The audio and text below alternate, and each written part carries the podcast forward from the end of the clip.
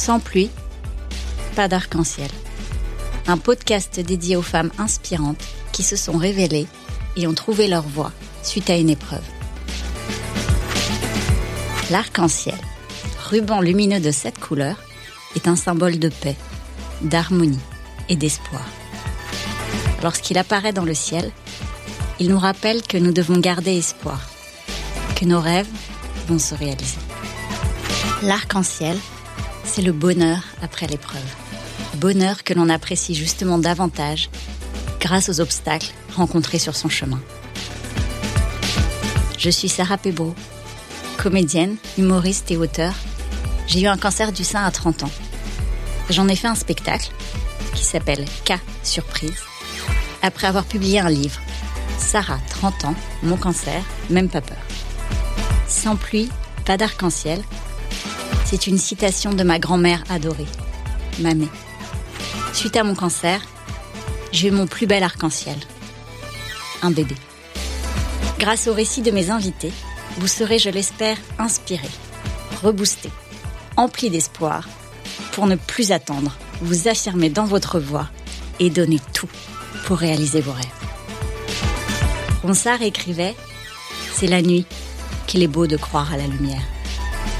L'épreuve est une occasion donnée pour donner une nouvelle direction à sa vie et réaliser ses rêves. Sans plus, pas d'arc-en-ciel.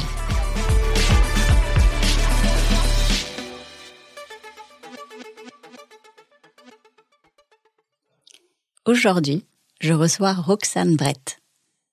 Jeune comédienne au CV déjà bien rempli, ayant enchaîné les tournages et pièces de théâtre depuis ses 16 ans, son premier long métrage, 16 ans ou presque, avec Laurent Lafitte.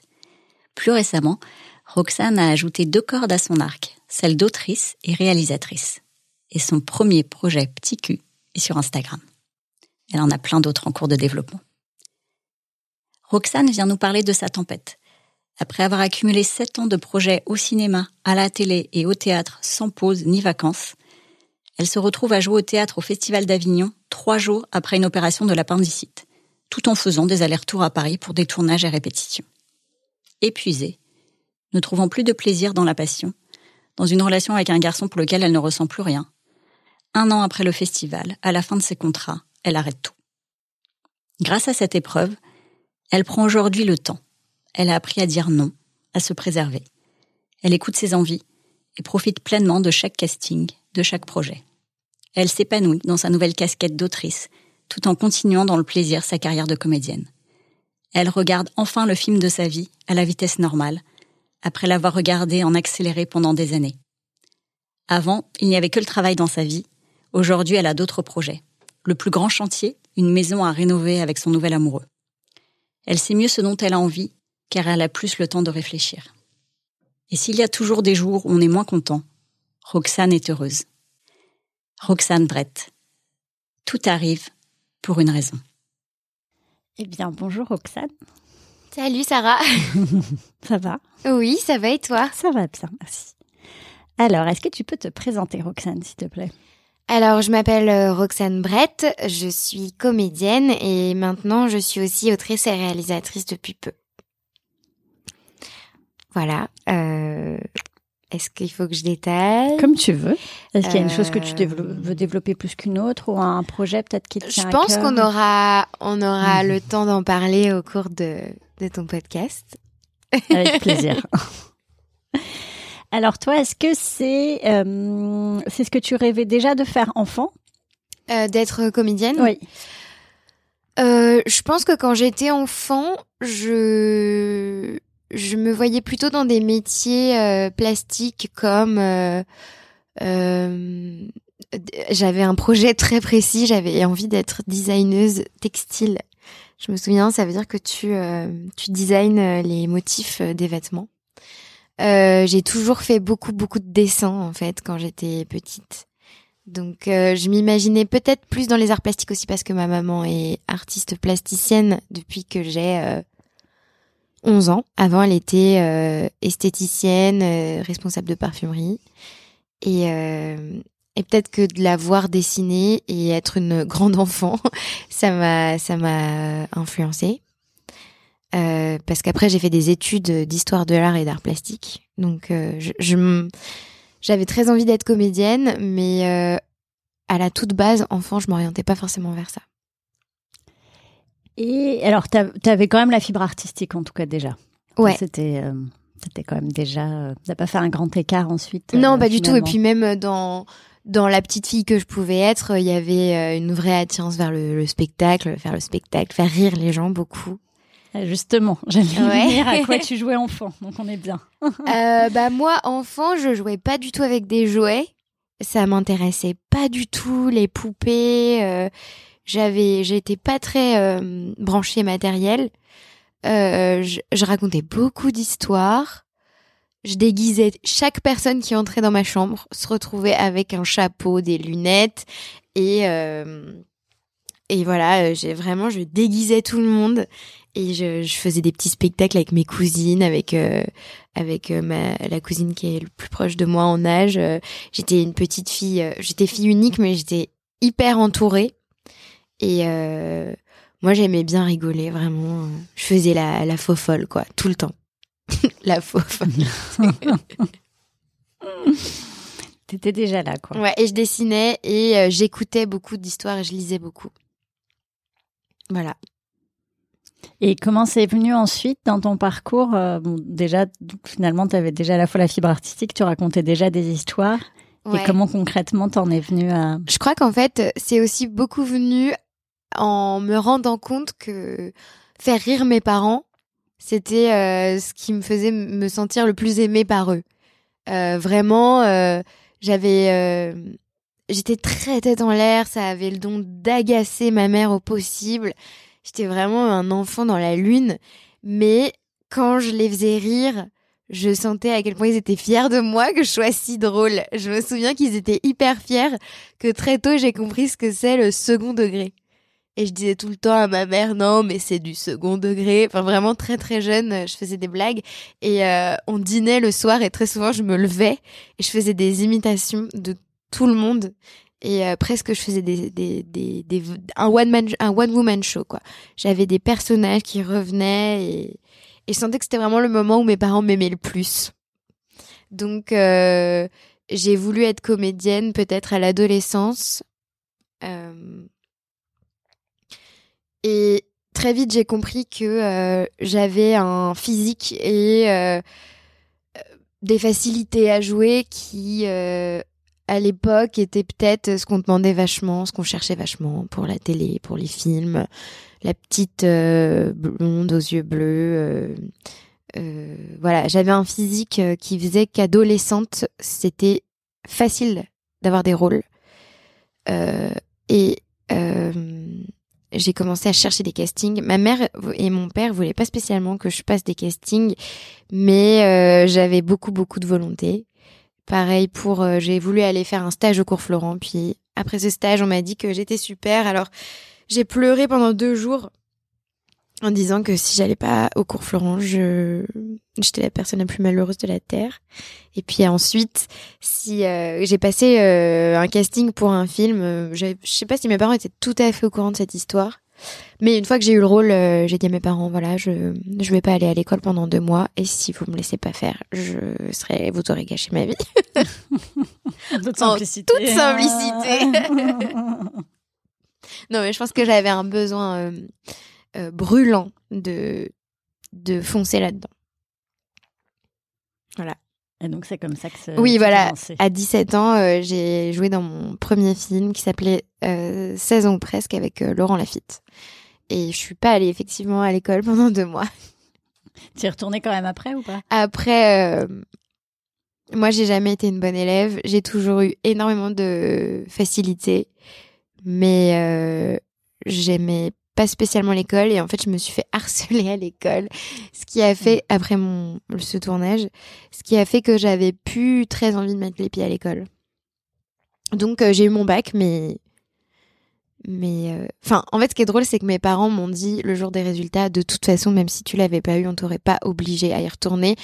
Tu sais ce que tu veux tellement fort qu'on peut rien faire. Tu, en fait, voilà, on, on, a confiance en toi, on, on sait que tu, tu sais ce que tu fais.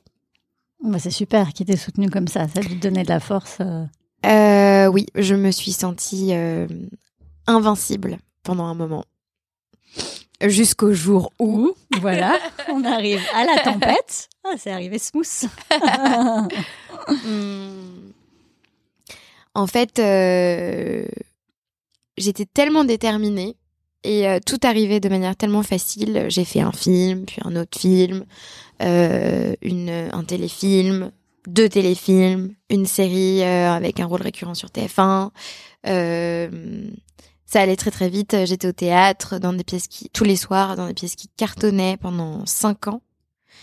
Donc j'ai pas eu vraiment d'adolescence puisqu'à 17 ans j'étais une femme d'affaires quoi. J'étais, je pense que j'ai jamais aussi bien gagné ma vie qu'à 20 ans. Et j'étais dans un tourbillon de tout est facile. Je passe la classe libre qui est une bourse au cours Florent de qui est gratuite. Il y a 1200 candidats, 18 prix, je l'ai. Je passe les castings, je les ai. Je je sais pas ce qui se passait à l'époque mais Bah, vraiment j'avais bah, un tu- mojo de fou Ouais. quoi. Et puis euh, et puis en même temps euh, ne pas avoir de vacances, ne pas avoir de jours off à part euh, non parce que je en fait je me suis retrouvée dans un truc où après des années et des années de boulot sans interruption euh, depuis mes 17 ans, j'étais pas partie en vacances. J'avais pas fait le camping avec les potes ou les trucs que les gens connaissent. J'avais pas fait de petits boulots. Et en fait, mine de rien, ça, ça, forge, je pense, de, de connaître un décollage euh, en douceur. Et, euh, et du coup, je, suis arrivée à être dans une relation pendant plusieurs années avec un garçon où je savais pas trop ce que je foutais là. Puis à jouer au théâtre tous les soirs et à être de plus en plus épuisée et à ne plus trouver forcément goût à ce que je faisais. Et puis, euh, pareil, les tournages, à me dire oui, euh, c'est cool et en même temps, est-ce que je profite vraiment? Non, parce que euh, je me lève à 5 heures, je tourne, je, je, je, je, dois tourner à toute vitesse pour pouvoir prendre une moto-taxi pour aller au théâtre.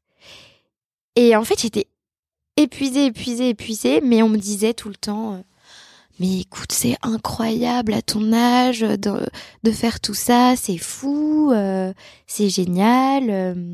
Et tu avais quel âge pour qu'on se rende compte? Parce que du coup, là, ça a Euh, commencé à 17 Là, ans. à 17 ans, je pense que vers 22, 23 ans, je commençais à être vraiment fatiguée. Là, pour que- non, mais pour que les, Ouais. les personnes qui nous écoutent réalisent aussi ce que c'est. Vers Enfin, 24 c'est un- ans, un- Vers 24 ans, je commençais à être fatiguée et à plus comprendre trop ma vie. Donc, tu avais 7 ans quand même, euh, sans vacances. En Voilà, c'est ça. certes, plein de projets. Enchaînée mais comme une dingue. Pas de repos, rien. pas de repos et puis surtout pas de recul.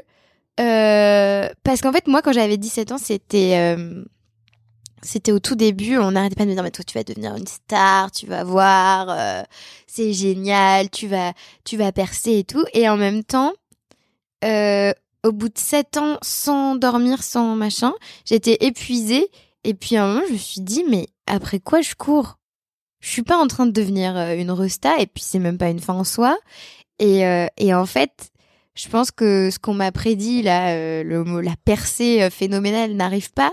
Euh, et en fait, c'est même pas, c'est même pas un but en soi. Purée, je suis comédienne, je vis de mon boulot, je devrais être contente.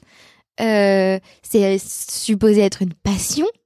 Et là, ça me passionnait plus trop puisque euh, en plus j'étais avec une metteuse en scène tyrannique dans un spectacle que je trouvais nul à la fin même s'il gagnait des prix je comprenais pas ce que je foutais là et alors ce qui m'a sauvée la vraie tempête c'est que euh, j'ai chopé l'appendicite euh, et Ah, donc, ça t'a ça t'a mis en pause, forcément. Enfin, t'as Bah, dû te faire trois- opérer. Trois jours avant, de- non, trois jours avant de partir au Festival d'Avignon, je chope l'appendicite.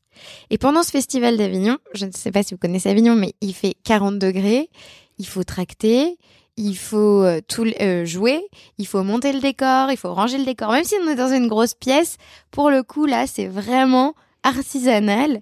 Et en fait, je devais prendre des trains pour retourner à Paris, me lever à 5 heures, tourner dans la série TF1 dans laquelle je tourne, me faire remplacer du coup et au théâtre et euh, la journée répéter un spectacle de danse que je jouais pour une autre pièce Et donc, je me couchais, je sais pas, à 23h30 peut-être, je rentrais chez moi, je dormais, je me levais à 5 heures, je repartais. Enfin, il y avait plus jamais un espace de temps pour réfléchir et pour se dire, euh, euh, de quoi j'ai envie. Euh.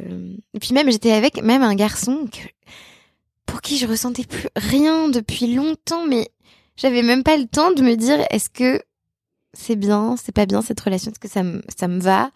Et en fait, j'avais l'impression d'être piégée, de me dire, c'est la vie que j'ai choisie, j'ai beaucoup de chance je dois continuer. Et si je veux un jour euh, que ça marche vraiment pour moi, j'étais là, mais ça marche en fait, calme-toi, tout va. Enfin, donc j'ai eu cette, cet appendicite euh, juste avant Avignon. J'ai pas pu m'arrêter. J'ai quand même, je suis quand même partie faire Avignon. Donc j'étais verte. Euh, ma cicatrice ne cicatrisait pas. Je ah oui, pour l'avoir eu, pardon, t'as deux semaines de. Normalement, t'as deux semaines d'arrêt, ouais. Oui, on est d'accord. Mais moi, euh, trois jours après, je partais à Avignon. Euh, je chantais, je dansais sur scène tous les tous les jours. Euh, je bon, j'étais, euh, j'avais le droit de pas démonter ou monter le décor. Mais enfin, j'étais couleur verte et je tombais dans les pommes toutes les toutes les deux secondes. une anecdote hyper drôle, c'est que quand je suis rentrée à Paris pour tourner dans Sam, la série dans laquelle je joue une infirmière, je suis tombée dans les pommes en plein tournage et du coup, j'étais déjà habillée en infirmière et on m'a descendue aux urgences. Et vraiment, les gens arrivaient devant moi du service, ils disaient mais vous êtes qui vous? Pourquoi vous êtes habillée comme ça? Vous n'êtes pas de chez nous Parce que et du coup je vais leur expliquer. Et euh, voilà, en gros, euh, c'était n'importe quoi. Ah oui, là, ça va loin. Puis là, c'est la santé. Enfin, C'était la santé, ouais. Tu avais déjà quelque part euh, la santé puisque tu étais épuisée, mais là, il y avait vraiment un truc. Euh, voilà. Et donc, j'avais plus aucun recul sur rien, puisque de toute façon, la moindre contrariété, euh, j'avais l'impression que le monde s'effondrait, quoi. Je pouvais piquer des crises de larmes ou des crises de colère toute seule, à être dans, enragée, quoi, de, de plus avoir la mesure des choses de rien. Vraiment, je ratais un bus. C'était la fin du monde, quoi. Je me disais, je peux plus, euh, je peux plus avancer. Euh.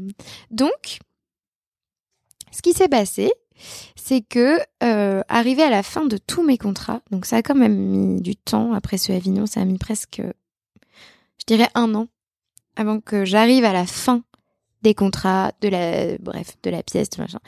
Et j'ai dit, ok, j'arrête, j'arrête tout. Je peux plus. Je, il faut que je me repose. Et j'ai gagné des sous ces euh, sept dernières années. Très bien.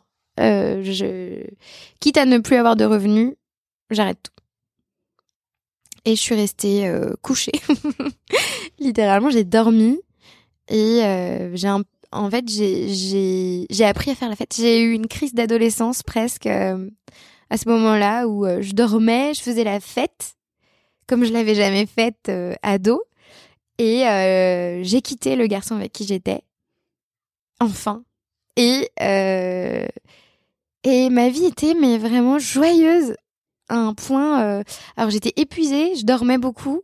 Mais dès que j'avais de l'énergie, c'était c'était c'était très joyeux je me suis fait tatouer. Enfin, j'ai vraiment fait des choses. Qu'est-ce que t'as fait comme tatouage Alors justement, je me suis fait tatouer. C'est hyper cucu et en même temps, je suis dingue de ce tatouage parce qu'il me, il me conforte un peu dans cette idée. Je me suis fait tatouer Cupidon avec une flèche qui tire une flèche et je me dis voilà, il faut, il faut être amoureux de la vie, il faut aimer la vie. C'est pas possible de se pourrir la vie quand on a presque tout ce qu'on désir et qu'on est malheureux, c'est qu'il y a quelque chose qui va pas. C'est qu'il faut se remettre en question, qu'il faut s'arrêter deux secondes et regarder la, le tableau de loin et dire attends qu'est-ce qui va pas dans dans l'image là c'est pas possible. Mais toi t'avais pas eu le temps de t'arrêter pour faire ça, c'est surtout ça en fait. Donc je me suis arrêtée. Je me suis arrêtée et j'ai fait euh, ma crise d'ado euh, de manière très gentillette hein, mais euh, mais voilà. Et je suis restée euh, comme ça. Alors à un moment, je me suis dit quand même, il va falloir regagner des sous à un moment parce que je tournais, mais je tournais moins. Euh, et, je me disais qu'est-ce que je vais faire? Qu'est-ce que qui me fait envie quoi? Et après cet orage, euh, la joie était revenue, mais le sens n'était pas totalement trouvé. Puis il y a eu le confinement. Ah oui, et le confinement. Donc moi, j'avais passé un an à me reposer, à me remettre en question. Et là, bam, euh, la France entière se repose et se remet en question. Et moi, j'avais pu prolonger un peu. Ouais, ça a prolongé le truc, mais du coup, j'étais là. Mais moi, j'ai déjà fait ma remise en question. mais finalement, non, t'avais pas forcément tout. Euh, pour revenir juste sur ce que hum, le moment finalement où c'est un peu explosé, est-ce que tu le qualifierais de burn-out ou est-ce que c'est un autre mot pour toi? Est-ce que euh. c'est l'épuisement et puis en effet l'appendicite tout à coup un truc de santé où tu dis oulala stop Ouais ouais, c'était un burn-out, c'est certain. Euh, avant de faire la fête, j'ai quand même passé euh, probable. En fait, j'ai un trou noir de cette période. Euh, le burn-out en lui-même, j'ai pu euh, vraiment te souvenir. J'avoue que mon cerveau a dû le le supprimer en disant euh, c'était pas intéressant. c'est bien, garde le meilleur. Ouais, c'est ça. Et j'ai pas des masses de souvenirs, mais je pense en fait, je sais que j'ai dormi, dormi, dormi, dormi, dormi. Euh. En fait, je saurais absolument. La notion du temps n'existait plus. Et euh, du coup, euh, j'ai voilà.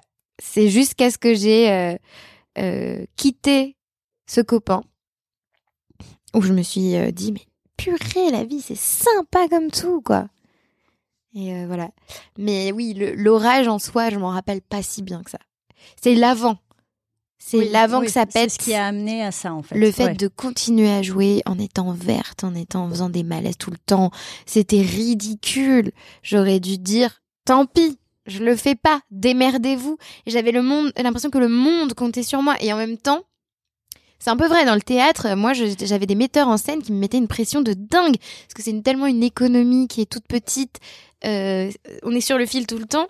Évidemment, on, on, compte sur toi. Et puis pareil, le nombre de piqûres de cortisone que je me suis prise pendant toutes ces années où j'avais une grippe ou plus de voix. Enfin, la faiblesse n'a pas sa place euh, au théâtre c'est clair. il faut tenir tout le temps. Il faut tenir tout le temps. Et puis si tu joues tout le temps, c'est c'est comme ça. Mais euh, attention, hein, j'ai eu aussi des moments de joie dans le fait de jouer et tout. C'est c'est l'accumulation et le le, le grand n'importe quoi dans lequel je me suis mise, où j'ai pas su m'arrêter, où j'ai pas su freiner, où j'ai pas su ralentir. pause aussi, parce que voilà, c'est ça. que tu aimais pas ce que tu faisais, mais au bout d'un moment, enfin, je veux dire, s'il y a des personnes pendant des années et des années qui prennent pas de vacances, oui. Ça sera le cas pour tous. Et puis voilà, il y a un moment, il faut savoir ralentir. On est dans un métier où, euh, de toute façon, si t'as pas envie de ralentir, tu ralentis pas. Tu, si t'as pas envie de, de, enfin, en fait, c'est toi qui décides quand, quand ça se passe. On n'est pas dans une entreprise où on a tant de semaines de vacances et tant de. Ah bah oui, non, c'est clair. Non, et puis c'est toujours quand on part qu'il se passe quelque chose aussi. Mmh. Et c'est vrai. Mais il faut quand même partir, on précise. Il faut partir. Et d'ailleurs, euh, moi maintenant, euh, je souvent quand il se passe rien, parce que du coup j'ai beaucoup moins de travail maintenant, parce que j'ai arrêté le théâtre. Et euh, le théâtre, c'est sur des très longues périodes de, de boulot.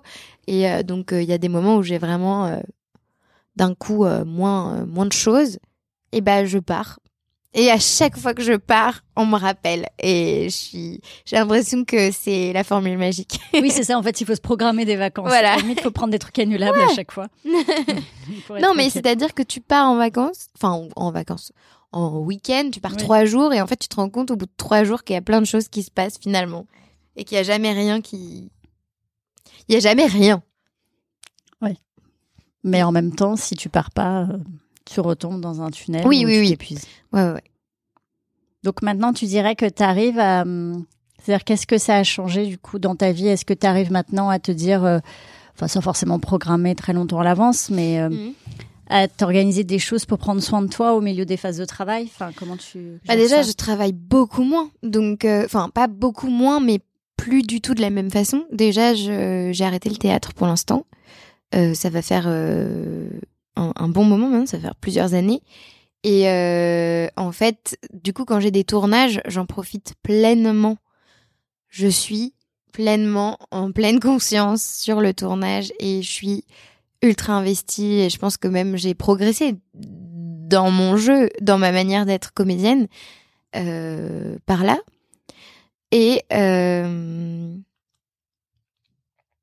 maintenant j'écris en fait, c'est aussi mon boulot d'écrire et je pense que et que créer mes propres projets, c'est ça mon arc-en-ciel. C'est qu'en fait, euh, je me suis mise à réaliser et à écrire mes propres projets et ça, c'était peut-être ça dont j'avais pleinement envie depuis le début, raconter mes histoires, comme je l'ai toujours fait depuis que je suis toute petite. Finalement, ouais. Et, euh, et en fait, euh, peut-être que être acteur, c'est, c'est, moi, je trouve ça très difficile. Je pense que je suis une bonne actrice. Je doute pas de mon, de mon talent, mais je pense que c'est leur tournage, hors, hors travail, qui est très dur à gérer et que le fait que tout repose sur ton physique ou sur ta voix ou sur ta façon d'être. Sur plein de choses sur plein de choses qu'on maîtrise pas. tu ressembles trop tu pourrais mm. être le frère ou la sœur de l'acteur donc ça fonctionne pas pour être un couple. Enfin tellement de choses il y a tellement de voilà de critères qu'on maîtrise pas de critères qu'on maîtrise pas il y a tellement de frustration à gérer il y a tellement d'ego euh, même euh, avec les, les, les autres. Enfin que en fait ça m'apaise énormément d'être de l'autre côté et ça m'apaise énormément de de pas être le centre euh, de ce qu'on voit et euh, et je crois que c'est là que ça me fait vraiment du bien de continuer ce métier de continuer d'écrire enfin de continuer d'être dans la production euh, d'histoires mais pas seulement sur le fait d'être comédienne tu maîtrises finalement mieux et puis ça te permet de créer sans forcément qu'on fasse appel à toi euh, voilà. d'être toujours dans la création finalement mm de continuer à créer les histoires euh, comme quand tu étais petite. Même si j'adore toujours être comédienne. Non ah, mais l'un n'empêche pas l'autre, mais c'est c'est finalement au bout de à travers les épreuves de trouver sa voie. Mm. Trouver sa place. Euh, bah, et en plus, c'est excitant parce que ça fait dix ans cette année que je suis comédienne. Joyeux anniversaire. Merci. et euh, en fait, le, le c'est un nouveau challenge, quoi. C'est un truc complètement que je connais pas. J'ai de nouveau des petits stress et des petits machins de me dire, oh là là, je dois écrire ça, euh, on me paye pour que j'écrive ça, euh, purée, euh, il faut que je le fasse bien et je sais pas forcément comment faire. Je vais devoir avoir besoin de conseils, je vais avoir besoin d'apprendre et c'est hyper excitant d'apprendre, même si on apprend toujours en tant que comédien. Là, je pars de zéro, alors c'est c'est excitant. Est-ce que d'ailleurs il y a, je sais pas, enfin sans en restant dans le le secret de ce que tu peux pas révéler, mais est-ce qu'il y a un projet en particulier? Alors est-ce que c'est le premier projet que tu as, lancé au moment où tu t'es dit que tu voulais initier tes propres projets ou? Bah, Le premier projet que j'ai fait, ça s'appelle le Petit Cul. C'est un dessin animé que j'ai euh, sorti avec l'aide du CNC sur mon Instagram. Euh, et alors c'est un petit projet, je trouve que bah, Instagram c'est une plateforme où, ça peut être vu, mais finalement il n'est pas, je, sais, enfin à échelle c'est sûrement celui qui sera le moins vu, mais euh, j'ai dessiné moi-même, j'ai écrit, coécrit avec euh, Juliette Fayet, euh, ma co-autrice, et euh, j'ai réalisé. Et donc j'ai tout appris à faire du film d'animation. Ce qui est pas rien. Ce qui est pas rien. Et je me suis lancée sans filet. et en fait, c'est génial. J'ai j'ai tellement, tellement, tellement appris. C'était tellement, tellement dur et tellement galère. Mais j'ai tellement appris euh, que voilà, c'est le premier, c'est mon, c'est ma petite carte de visite pour l'instant. Et, euh, et c'est chouette parce que là, euh, j'ai plusieurs contrats avec des boîtes de, de production, de projets qui sont dans les tirs, enfin dans les tuyaux comme on dit, et qui sortiront, j'imagine l'année prochaine. Donc, je suis assez fière. Mais tu peux. voilà. Et hum, qu'est-ce que par rapport à quelqu'un qui serait peut-être en train de hum, en plein dans une, tempête, une épreuve, quel que soit le nom qu'on met à ce qu'on mm. traverse. Qu'est-ce que tu donnerais comme conseil euh, de ce qui a pu t'aider ou qui voit pas encore la lumière, l'arc-en-ciel n'est pas encore arrivé? Qu'est-ce que tu conseillerais? Euh, Déjà, j'ai envie de dire que dans la vie, on est obligé de rien. Ça, on se force à faire des choses parfois, mais insensées, pour faire plaisir, à à nos parents peut-être ou à une tierce personne ou, pour euh, faire bien ou pour répondre à ce qu'on imagine qu'on attend de nous parce que des fois c'est même pas le cas. Et euh, en fait dans la vie on est obligé de rien. Euh, ça arrive d'abandonner, ça arrive de se tromper. Euh, on n'est pas obligé de persévérer jusqu'au bout si on s'est trompé. On peut dire je me suis trompé, tant pis, j'abandonne et je recommence autre chose. Enfin, la vie c'est un bac à sable. Euh, allons-y quoi. Euh, c'est pas grave. Et rien n'est grave. Enfin, si, il y a des choses graves, mais finalement, on se rend compte souvent que on se fabrique nos soucis, nos peurs, nos angoisses, il y a quand même pragmatiquement souvent moins de danger qu'on imagine à par exemple lâcher moi lâcher le théâtre. Je me dis mais comment je vais vivre et tout? J'étais là ok je vais lâcher le théâtre et au pire je ferai de la plonge je serai serveuse. Tu vois y a au pire euh, je retourne vivre chez mes parents. Au pire je alors j'ai la chance de pouvoir retourner vivre chez mes parents euh, qui d'ailleurs je ne leur ai pas posé la question je suis pas sûre qu'ils soient d'accord mais enfin je veux dire euh, il y a des gens qui ont plus ou moins des filets de sécurité mais en tout cas faut se poser la question quoi oui, puis je trouve ça intéressant ce que tu dis aussi de se dire euh, d'arrêter de se mettre la pression. On s'en met souvent beaucoup. Et euh, je veux dire, même quand on rate quelque chose, ça nous apprend quelque chose. On apprend toujours. Exactement, en fait. Qu'on réussisse ou qu'on tombe, on apprend. Donc euh, c'est. Et puis on se, on se rajoute des pressions extérieures, etc. Alors que finalement, c'est presque même nous les pires juges avec nous-mêmes. Ah oui, non mais moi quand quand je, je je continuais la pièce avec euh, ma cicatrice ouverte et ma couleur verte. Euh, franchement, j'aurais, j'avais le droit de dire euh, non, stop, je peux pas, c'est ma santé. Ah, vous trouvez que je suis relou? Bah, en même temps, ça dépend de quel côté on se place. Ça. et je te passe ma cicatrice. Ouais, c'est ça. Et en fait, j'avais une metteuse en scène complètement tyrannique et pour moi, il fallait que je sois professionnelle et que j'aille au bout. Et en fait, euh, non, en fait. parce que tu t'es mise en danger. J'aurais pu lui dire merde à cette à cette meuf, en fait, même si c'est une une, une une femme célèbre. Il y a un moment, tu as le droit de dire, eh oh, tu me parles pas comme bah, ça. Surtout pour ta santé. Enfin, déjà de se pour ta santé, quoi qu'il arrive. Pour ta santé, puis même dans le travail. Après, je, après, après mes histoires de d'appendicite, j'ai travaillé avec des gens, mais qui qui avait un melon, mais il y a un moment où on subit, on subit, on se dit non, je suis professionnelle, je dois y aller. Il y a un moment où on a le droit de dire euh, non, je ne suis pas d'accord. et je trouve que c'est bien, on l'apprend avec le temps. On l'apprend avec le temps. ouais. Mais c'est bien d'apprendre. Et alors maintenant, du, coup, justement, ça a changé. Enfin, déjà, enfin, t'as appris, as appris à dire non. Ouais. Et est-ce que tu apprends à te préserver aussi, préserver ta santé, mais même, enfin. Oui, alors maintenant, euh, j'ai aucun problème à me préserver, à, à dire quand ça va pas. Euh... Et en même temps, c'est parce que je suis plus mature. Parce que à 17 ans, à 18 ans, 19 ans, 20 ans, on est une petite jeune fille euh, toute mignonne. Je me suis fait beaucoup euh, emmerder aussi par des gens du métier très méchants.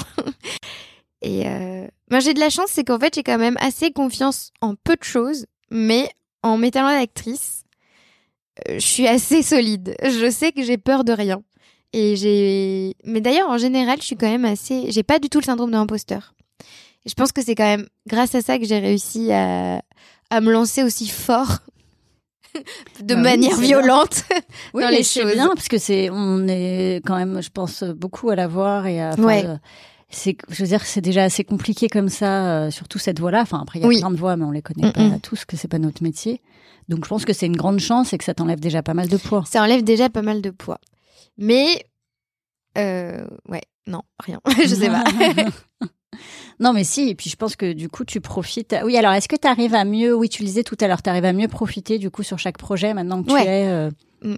Que ce soit en tant que comédienne ou ah oui oui bah c'est hyper important de je savoure et je comprends la chance que j'ai parce que déjà je travaille moins et je chaque projet qui arrive est une bénédiction. Chaque casting que je passe, euh, j'y mets tout mon cœur et j'ai je le travaille bien et je suis fière de moi et, et c'est beaucoup plus agréable que de tout.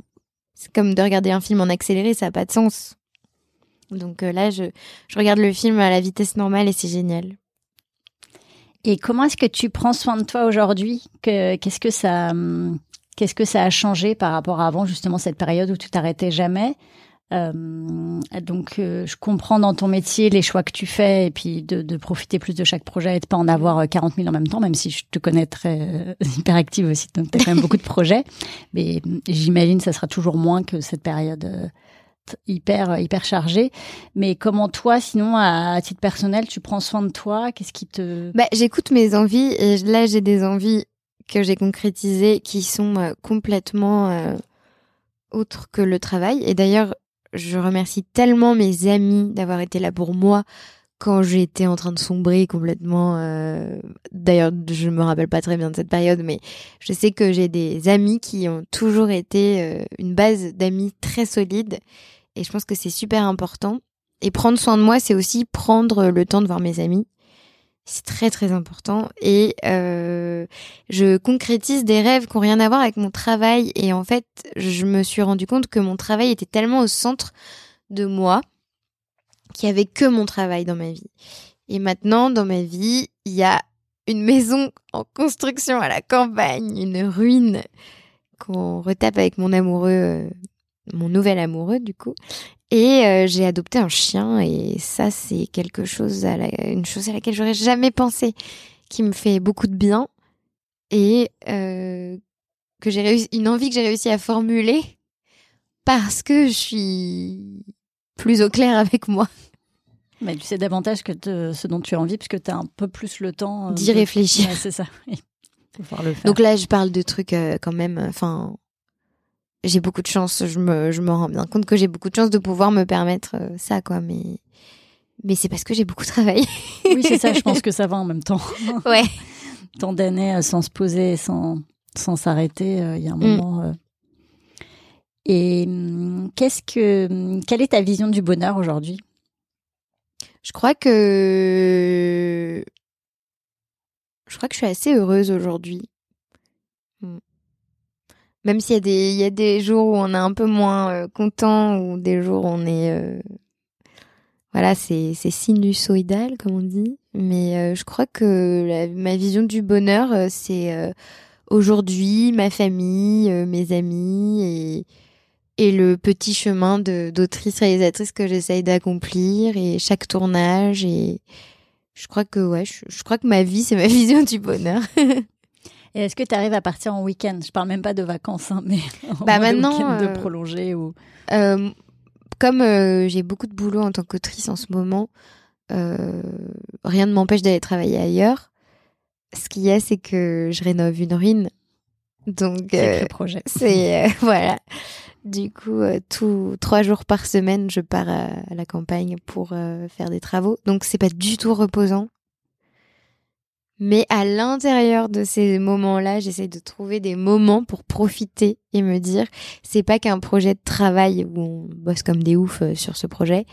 Il faut aussi profiter du, par exemple, rien que le jardin qui, qui est là. Et des fois, je m'assois dans le jardin et j'écoute les oiseaux et, et là, je me dis, ok, on se calme. T'arrives à te mettre sur pause maintenant. Ouais, j'ai aucun problème pour me mettre sur pause. D'ailleurs, des fois, il faut que je, je bosse sur le fait d'arrêter d'être sur pause. De remettre le play en route. Ouais. Bon, ça va en même temps. Euh, vu, tout ce que tu fais, je pense que ça va. Oui, ça va, mais quand même. D'accord. Il t'appellera. Roxane Play. On y retourne. Pour les, hum, après, pour des petites choses que tu pourrais partager avec euh, les personnes qui nous écoutent, j'ai des petites questions pour toi sur, euh, pour commencer euh, par la lecture, un livre qui a changé ta vie. Hmm. Je pense que découvrir Annie Ernaux, ça a changé ma vie, dans le sens où ce qu'elle raconte était Annie Ernaux, pour situer, c'est une autrice française qui a beaucoup écrit dans les années 60, enfin qui parle beaucoup de sa jeunesse dans les années 50, euh, 60. Euh. Et euh, en fait, de se rendre compte à quel point les combats d'Annie Arnaud sont actuels aujourd'hui, ça m'a donné une rage terrible. Ah d'ailleurs, j'ai pas parlé de ça, mais j'ai été très en colère très longtemps quand j'ai découvert le féminisme. Ah, explique-nous. Et c'est venu avec cet orage, avec ce changement, à me rendre compte que en fait, euh, euh, je suis féministe. Il faut que je me bouge pour vivre la vie que je veux vivre, quoi.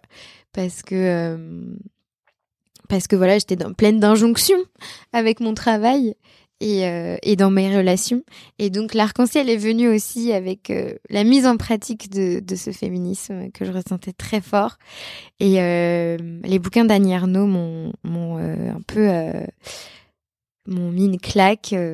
en même temps, j'ai tourné un téléfilm qui s'appelait Les filles du Plessis, qui avait déjà planté la graine, qui parle des filles mères dans les années 70, où je joue une révolutionnaire dans un foyer d'accueil pour jeunes filles. Et donc, ça avait planté la première graine, puis Annie Arnaud. Et, et en fait, je me suis apaisée depuis, parce que c'est pas marrant d'être en colère tout le temps. Non. Ça, fatigue, ça prend beaucoup d'énergie. Ça fatigue, ça prend beaucoup d'énergie. Mais, euh, mais mes valeurs restent intactes. Et euh, Annie Ernaux y est pour quelque chose. on pourrait lire Annie Ernaux. D'ailleurs, il y a un livre en particulier. Euh... Euh, je crois que celui sur l'avortement m'a beaucoup parlé, bah, en rapport avec mon expérience personnelle. Et, euh, et il est, il est, il est tranchant. Il y a d'ailleurs un film en ce moment, une adaptation de Audrey Diwan au cinéma. Ah, Elle est sortie il y a quelques temps. Ah oui, c'est sorti, oui. Euh, voilà. Je retrouve pas le nom. Euh, l'événement. L'événement, pardon. Voilà, l'événement euh, que je conseille et qui est un film important et avant tout un livre très important. Donc à lire et à voir. Mm. Alors maintenant, on passe en musique. Oui. Est-ce qu'il y a une musique qui te donne la pêche, que ce soit dans un jour sombre, parce qu'on en a tous, hein, c'est pas forcément mhm. le grave, ça fait partie de la vie, ou même juste parce que tu as envie de te, réveiller ou d'écouter ça dans la journée, que ça te donne la pêche? Euh, Il y a une artiste qui s'appelle Pyjama, qui me touche énormément, j'adore ce qu'elle fait. En fait, elle me fait beaucoup rire, et à la fois, elle est tellement euh, poétique elle a, une grande poésie et je me retrouve beaucoup parce qu'elle écrit des livres pour enfants, elle dessine et euh, elle fait de la musique. Euh, et il y a une chanson qui s'appelle Bisou, le un bisou ou Fais-moi un bisou. Il y a bisou dans le titre. Il y a, bisou dans le titre. Ce sera sur notre liste Spotify. Et je la trouve tellement douce et euh, ça parle de. Ça, elle dit Fais-moi un bisou, ça c'est important. Et c'est vrai que les bisous, c'est important. On est d'accord. Ça fait du bien. Oui. La douceur, c'est important. C'est ça. Qu'est-ce que j'ai oublié de te demander? Eh ben si, je sais, évidemment, très important. Euh, le, ton mantra préféré je, je dis souvent quelque chose qui est faux, une chose fausse. Mais je dis souvent tout arrive pour une raison. Euh, mais dans l'idée, c'est pour me conforter dans l'idée que les épreuves n'arrivent pas pour rien et qu'on en tire toujours quelque chose, même si c'est horrible parfois, même si euh, même si ça peut être euh, terriblement difficile, on en tirera forcément quelque chose. On en apprendra forcément quelque chose ça nous apprend forcément, de toute façon. Voilà. Ça nous fait évoluer, ça nous change, après mm. à différents niveaux, pas toujours pareil, mais euh, elles font partie de nous, ces épreuves. Ouais. Et euh, il y a quelque chose euh, que je dis souvent à mes copines, c'est tellement plus facile de donner des conseils aux autres que de se les appliquer à soi-même. Mais quand ça va pas, je leur dis, elle est où la ligne d'arrivée? Alors, c'est peut-être la fin d'un stage, la, la, fin de mon alternance, je sais pas, un truc, un truc con ou à la fin de l'année, après je pars en vacances, euh, cette mission est terminée. Je dis toujours, bah alors, euh, tu vois où est la ligne d'arrivée? T'as déjà fait tellement de parcours derrière, regarde. Allez, on continue de pédaler, on avance, on avance, on avance. Là, on est dans la pente dure, mais promis, après, une descente.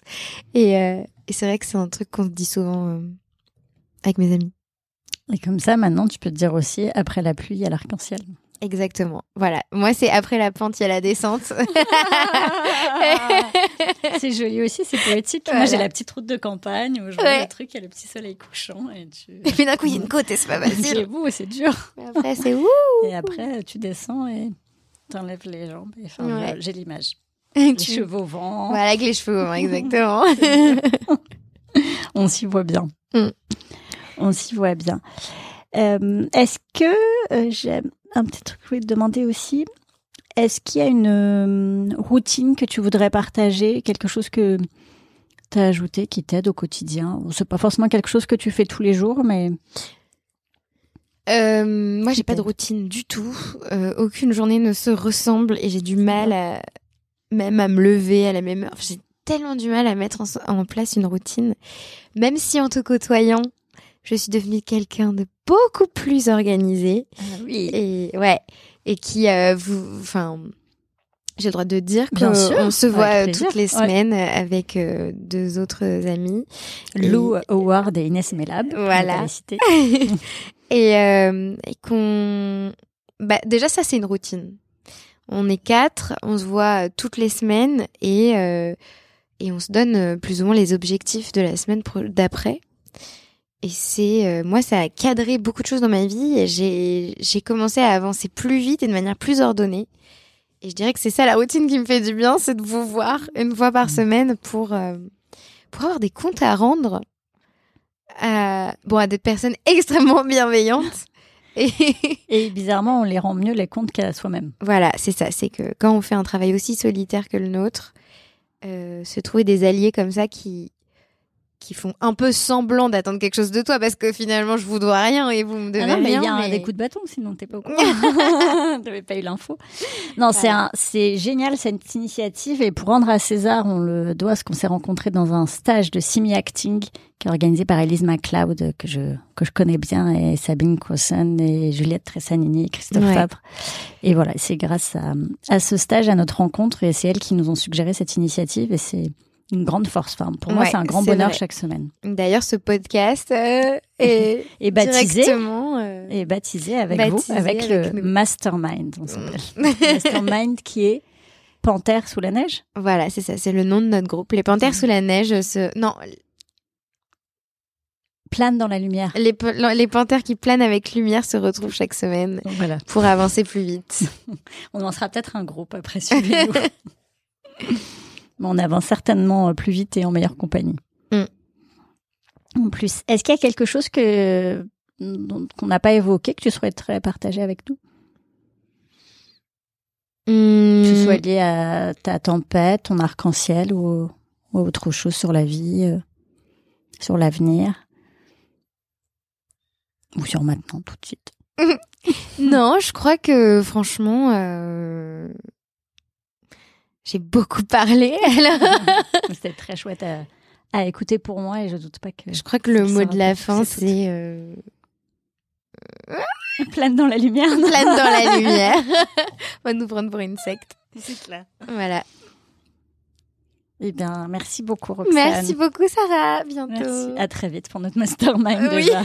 Prends soin de toi. Toi aussi.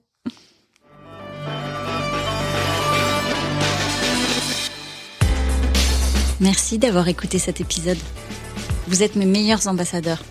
Si vous voulez m'aider, envoyez le lien de l'épisode à une ou deux personnes que cela pourrait intéresser. Tant qu'on est en vie, tout est possible. L'épreuve est une occasion donnée de se révéler et de réaliser ses rêves. Si un bébé après un cancer c'est possible, alors tout est possible. Croyez en vos rêves les plus fous et donnez tout pour les réaliser. Sans pluie, pas d'arc-en-ciel.